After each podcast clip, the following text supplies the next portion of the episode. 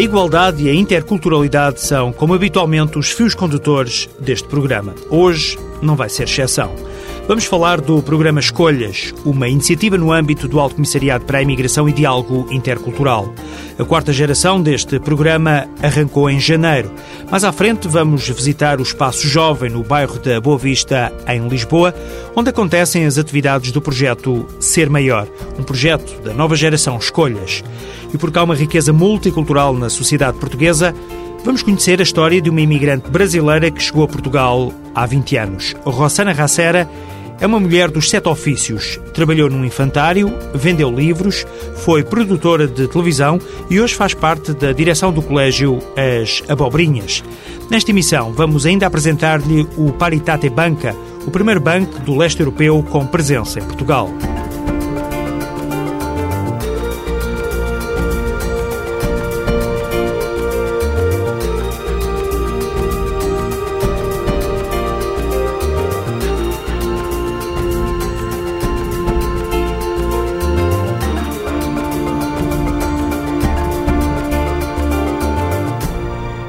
Rossana Racera é brasileira e também é protagonista dos próximos minutos neste Gente Como Nós. Rossana nasceu em Piracicaba, uma cidade do interior de São Paulo.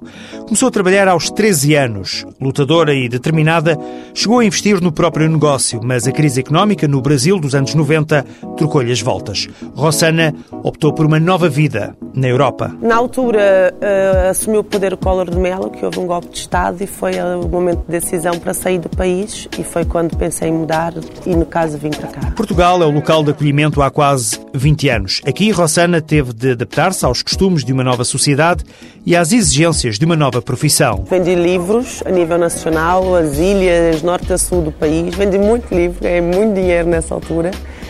Até que cansei dessa fase também e resolvi aprender outra coisa e saí de, de Portugal. E morei um ano em Paris e voltei porque gostei demais de estar aqui e França, por exemplo, não me disse nada, então voltei para Portugal a seguir. De regresso a terras lusitanas, a vida profissional de Rossana deu uma nova volta, outra vez.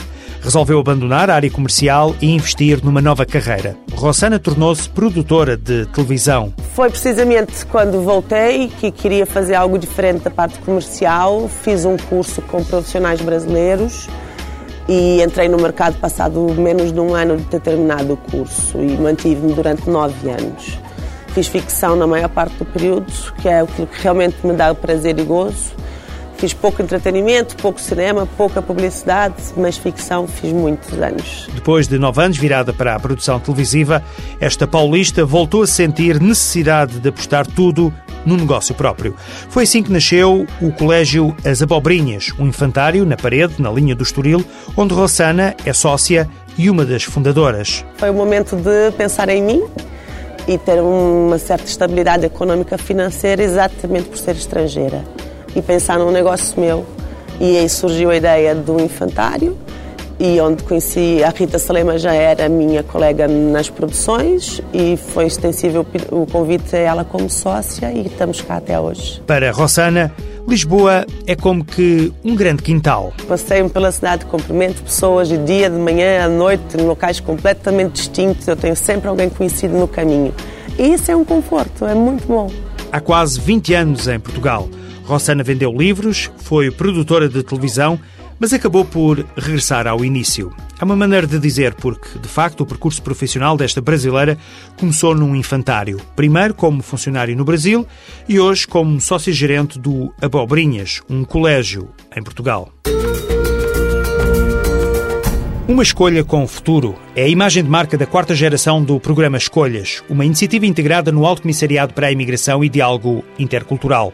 Criado em janeiro de 2001, esta iniciativa pretende promover a inclusão social de crianças e jovens inseridos em contextos socioeconómicos desfavorecidos e problemáticos. Nesta quarta fase do programa, a aposta na mobilização e na capacitação das comunidades deu origem à figura do dinamizador comunitário. Pedro Calado, o diretor executivo do programa Escolhas, explica. São 105 jovens que foram selecionados nestas comunidades, jovens com perfis de liderança positiva, jovens que conseguem um, ehm, perspectivar as suas comunidades também pelo lado das potencialidades e que conseguem arrastar outros. Os dinamizadores estão integrados nas equipas técnicas dos projetos Escolhas. A ligação dos jovens ao território e à população contribui para a sustentabilidade das ações que são desenvolvidas. Eles têm três níveis de intervenção. Desde logo e à cabeça, são jovens que têm competências específicas que podem pôr ao serviço dos outros e por isso são dinamizadores, ou seja, são, se são bons na, no desporto, eh, na dança, eh, na música ou no apoio escolar, eles vão desenvolver essas atividades na sua comunidade com outros jovens.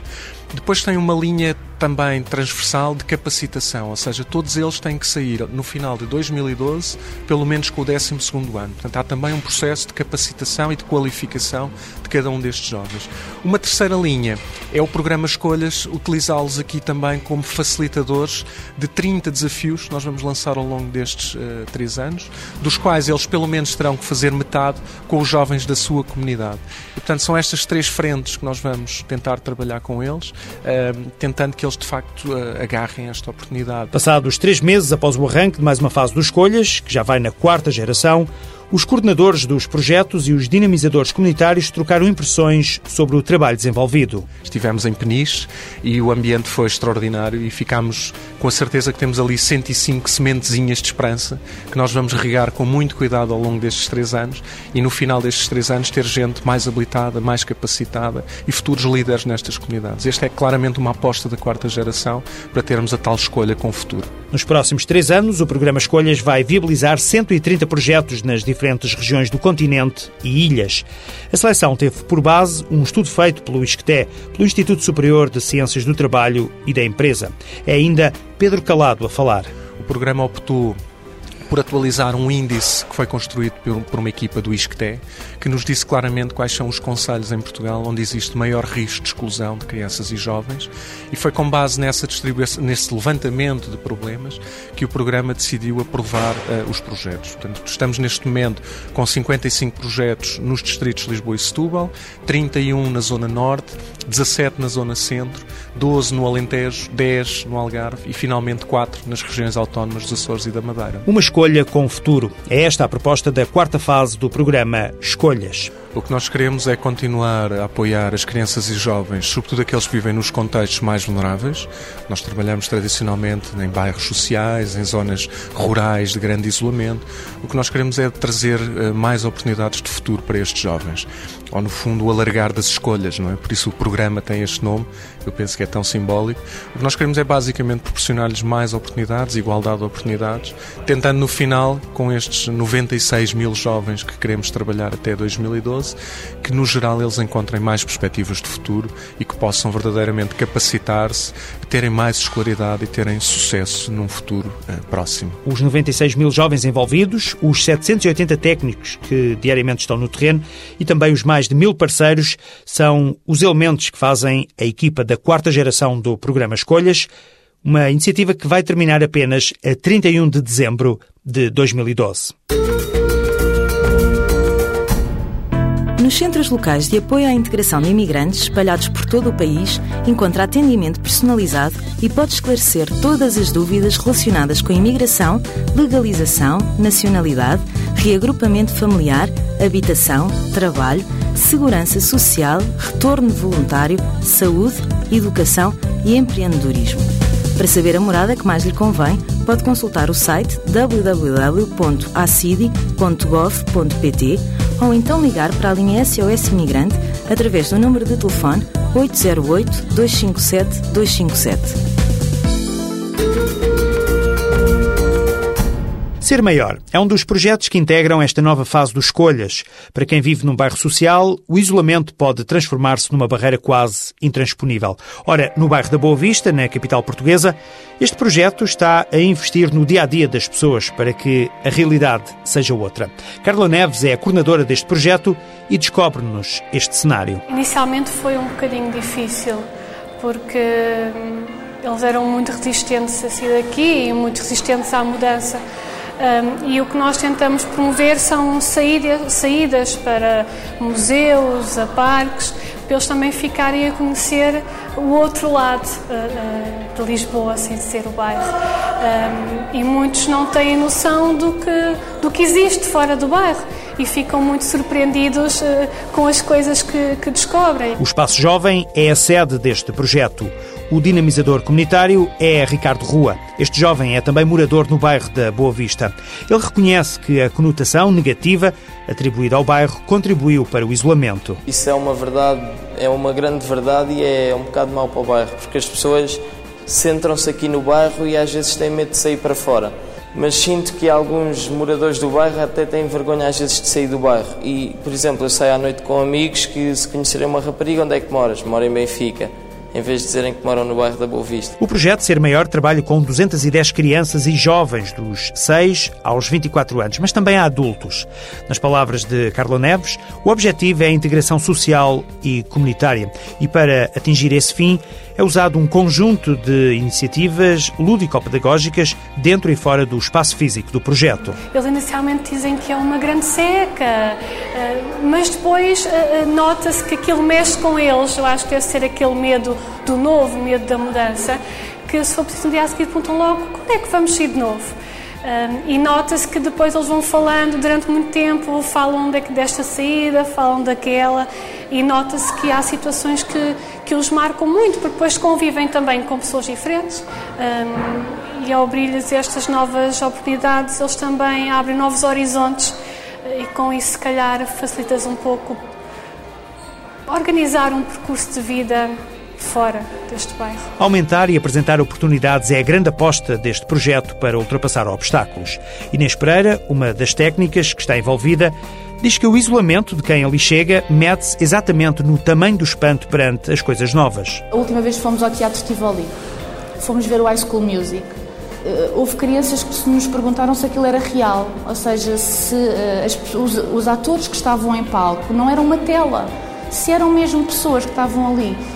E nós ficámos todos muito sensibilizados com aquilo, porque uh, não estávamos a acreditar que aquilo tivesse a acontecer. Porque uma coisa é, é nós, se calhar, não damos importância ao, ao pequenino, não é? No nosso dia a dia, porque se calhar somos completamente abafados com uma realidade que tem tudo de consumismo, e depois temos estas pessoas que não acreditam que haja. Uh, além de. Já no entender de Carla Neves, a coordenadora do projeto, são exatamente estas experiências e oportunidades que conduzem a percursos de vidas diferentes e mais autónomos. Já tivemos casos de um grupo de jovens que neste momento são todos encaminhados, que vêm desde a segunda geração e que já não temos nenhum jovem desses porque todos tiveram uh, um percurso de vida. Uh, e conseguiram, conseguiram ser autónomos e conseguiram seguir a sua vida e nós estamos cá sempre para o que eles precisarem, eles sabem disso e de vez em quando recorrem a nós, mas tornaram-se completamente autónomos. Um exemplo recente de autonomia e participação cívica é a Montra.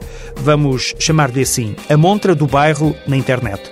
Um blog gerido por Joaquim Pinto, um morador no bairro da Boa Vista que quer ser jornalista. Tentei fazer uma coisa diferente e com a ajuda do técnico de escolhas anterior criei o blog. E pronto, e, e, e hoje está a ser muito visitado. A igreja, outras instituições aqui do bairro, os buracos, a, eh, eh, a degradação dos prédios, a falta de iluminação da parte eh, dos Jardins da Pedra, casas fechadas, pessoas com problemas e através do blog que vamos tentar dar respostas. Esta é a primeira presença online do bairro da Boa Vista, uma comunidade que já se começa a abrir para o mundo. O Paritate Banca é o primeiro banco dos novos Estados-membros da União Europeia, ou seja, dos países da Europa de Leste. Uma das sucursais da instituição bancária está em Portugal. Com dois anos de funcionamento, o banco fornece serviços a pessoas naturais da Ucrânia, da Rússia e da Letónia que se encontram a viver e a trabalhar em Portugal. Uma afirmação de Marika da Silva Aias, a diretora da sucursal. Paritate Banca, eh, digamos, é uma nova, nova oferta a, aos imigrantes residem em Portugal, uh, nomeadamente os imigrantes vindos de um, países do leste da Europa.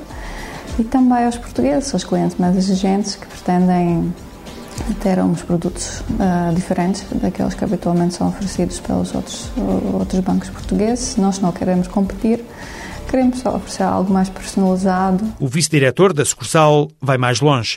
Alexei Garinenko acredita que os produtos financeiros e serviços bancários do Paritate Banca respondem às necessidades específicas dos imigrantes. Esperamos que uh, qualquer um cliente encontre uh, os produtos financeiros bancários que lhe possam satisfazer de uma maneira eh, ou outra, porque somos um banco, dizemos que sim, especial, o primeiro banco de leste da Europa, como capital de leste da Europa, e eh, tendo em conta que utiliza algumas ligações com a economia tanto da Ucrânia, da Letônia, que os mercados eh, crescentes pode oferecer aqui em Portugal tem taxas de juros bastante atrativas. Estamos um bocadinho a uh, seguir a tradição dos bancos.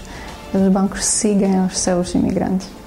Uh, como nos anos 70, 80, uh, os bancos portugueses seguiram os seus imigrantes para a França, para a Alemanha, nomeadamente, uh, tal, tal nós decidimos disponibilizar os nossos serviços aos clientes e vários tipos de produtos que eles já estão habituados. Neste banco, o acesso aos serviços pode ser feito em russo, ucraniano e, claro, em português.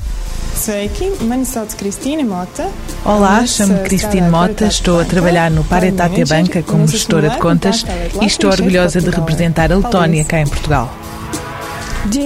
Olá, sou a Golfira Calvário, estou a trabalhar no Paretat Banca e sou gestora de contas.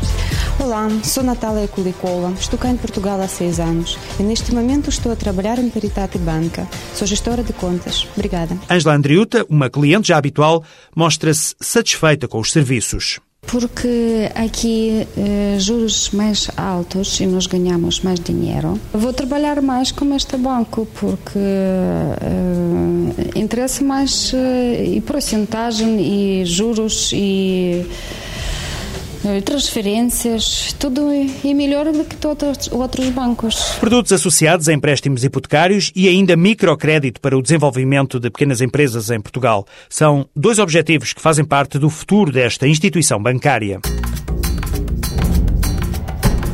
Agora, para terminar o Gente Como Nós, o espaço de rádio na TSF que aborda a diversidade na sociedade portuguesa, deixo no ar uma sugestão, principalmente para quem está na ilha de São Miguel, nos Açores. Uma herança de África e de outros lugares. Este é o título de uma exposição que inclui máscaras, esculturas, livros, peças de caça, armas, quadros e muitos outros objetos da coleção de Carlos Arruda. As quase 200 peças vão estar expostas na Galeria do Centro Municipal de Cultura, em Ponta Delgada, já a partir da próxima quinta-feira, dia 15. A exposição, inaugurada exatamente na quinta-feira, poderá depois ser visitada todos os dias até 30 de junho. E agora sim, ponto final nesta emissão. Ainda assim, deixo ficar no ar o endereço eletrónico do programa Gente Como Nós. Pode ser utilizado para críticas e sugestões. Gente Como Nós, pgm.pt. Gente Como Nós, pgm ou pgm.pt. Relembro que o Gente Como Nós é um programa que resulta da parceria entre o ACIDI, Alto Comissariado para a Imigração e Diálogo Intercultural, e a TSF. É uma iniciativa apoiada pelo Fundo Europeu para a Integração de Países Terceiros. Boa tarde boa semana.